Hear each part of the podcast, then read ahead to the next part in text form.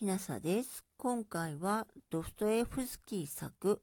米川正夫役罪と罰9回目です。それはあなた5週間前のことでしたよ。さよう、あれたち2人がカテリーナとソーネチカがそれと知るが早いか。わしは一足飛びに天国へ行ったような塩梅でがしたよ。それまでは牛か馬のようにゴロゴロしておって、悪態を聞かされるばかりだったのが、今度はみんなつま立ちで歩きながら子供たちまでたすなめるじゃがせんか。セミョン・ザハールイチ、マルメラードフの名と、えっと、父親方のせいがお勤めで伝われて休んでらっしゃるんだよ、しといったような調子でな。出勤前にはコーヒーを入れる。クリームを沸かす。しかも本物のクリームを取り出したのでよろしいか？それから、どこから手に入れたものやら、わしにはわからんが、11ルーブリ、50カペイカもする立派な身なりを整えてきましたよ。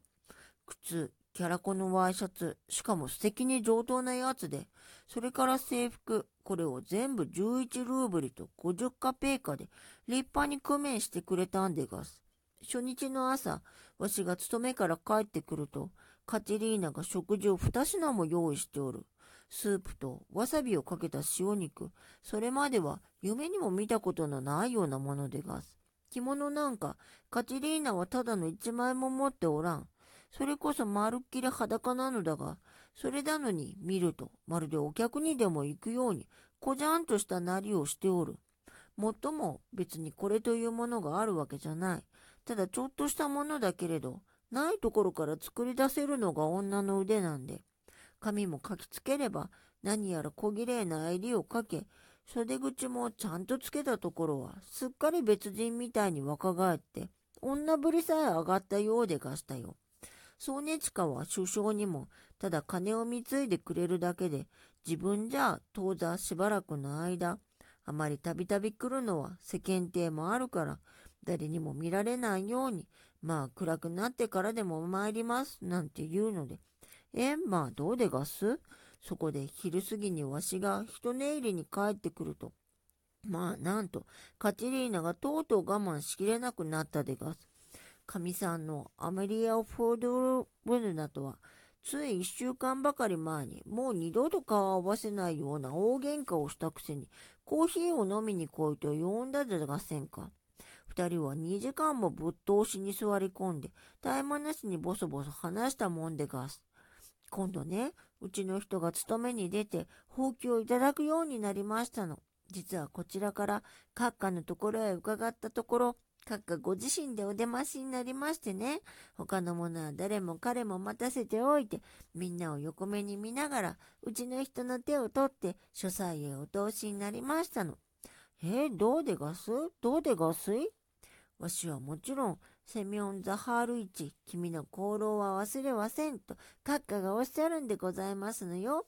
君には酒という弱点はあるけれど、しかしもう今後約束したことだし、それにまた、実は我々の方でも君がいなくなって困っていたので、どうでがすえ、どうでがす今度は君の固い誓いを信頼するよって、こうおっしゃいましてね。お断りしておきますが、これは何から何まで、あれがいい加減に考え出したことなんでがすよ。しかし、これは女の軽はずみとか、空自慢のためじゃごわせん。いや、どうしてあれ自身がそう信じておるんで、つまり自分の空想で自分を慰めておるわけなんで、まったく。だからわしもかれこれ申しませんよ。どうしてそんなことをかれこれ言いやしませんとも、それから6日前にわしが初の宝給を23ルーブリ40カペイカをそっくり持って帰りますとな、あれはわしのこと、かわいい人と言うじゃがせんか。まあ、んてまあ、かわいい人でしょうと来た。しかも二人きりの時でがすからね。驚くじゃがせんか。一体わしのどこにすいたらしいところがあります？わしが世間並みの夫と言われますかい？それをあいつはほっぺたをつねったりして、なんてまあ可愛い人でしょうだなんて。マルメラードフは言葉を休めてにやりと笑おうとしたが、突然その顎がガクガクと震え始めた。でも彼はじっと押しこらえた。この酒場、大敗しきった様子、干し草船の小屋、大とかの瓶、しかもそれと同時に妻と家族に対するこの病的な愛情は青年を戸惑いさせてしまった。ラスコーリニコフは緊張した。とはいえ、病的な感情を抱きながら聞いていた。彼はここへ寄ったのを忌々しく思った。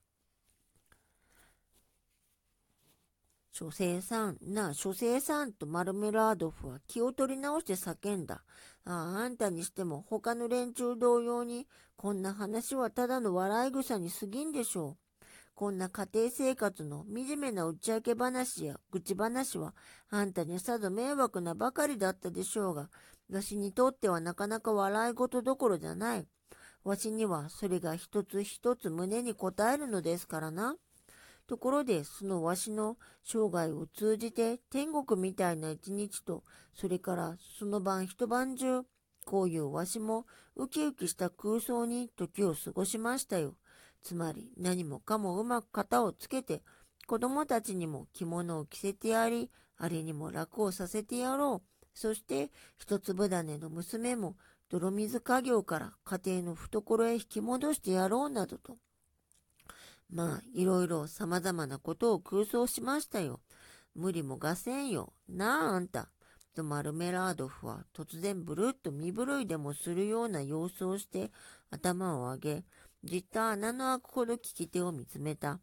ところがその翌日、そんな風の空想したすぐ後で、つまりそれは5日前のことでがした。夕景近く、わしは夜、家に忍び込む盗っとよろしく、カチリーナのトランクの鍵をまんまと盗み出し、持って帰った宝給の残りを引っ張り出してしまった。全部でいくらあったか覚えておりません。さあ、みんな、わしの顔見ておくんなさい。家を出てから5日目だ。家じゃさぞわしを探しておることだろう。役所の方はおさらば、制服はエジプト橋のたもとの居酒屋に転がっておる。その代わりにもらってきたのがこの代物なんで、もう何もかもおしまいだ。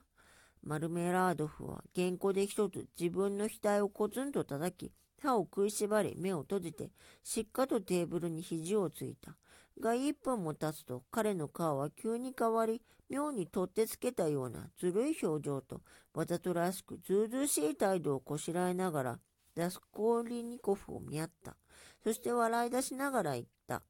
今日はソーニャのところへ行って、向かい酒の台をねだってきました。へへへ。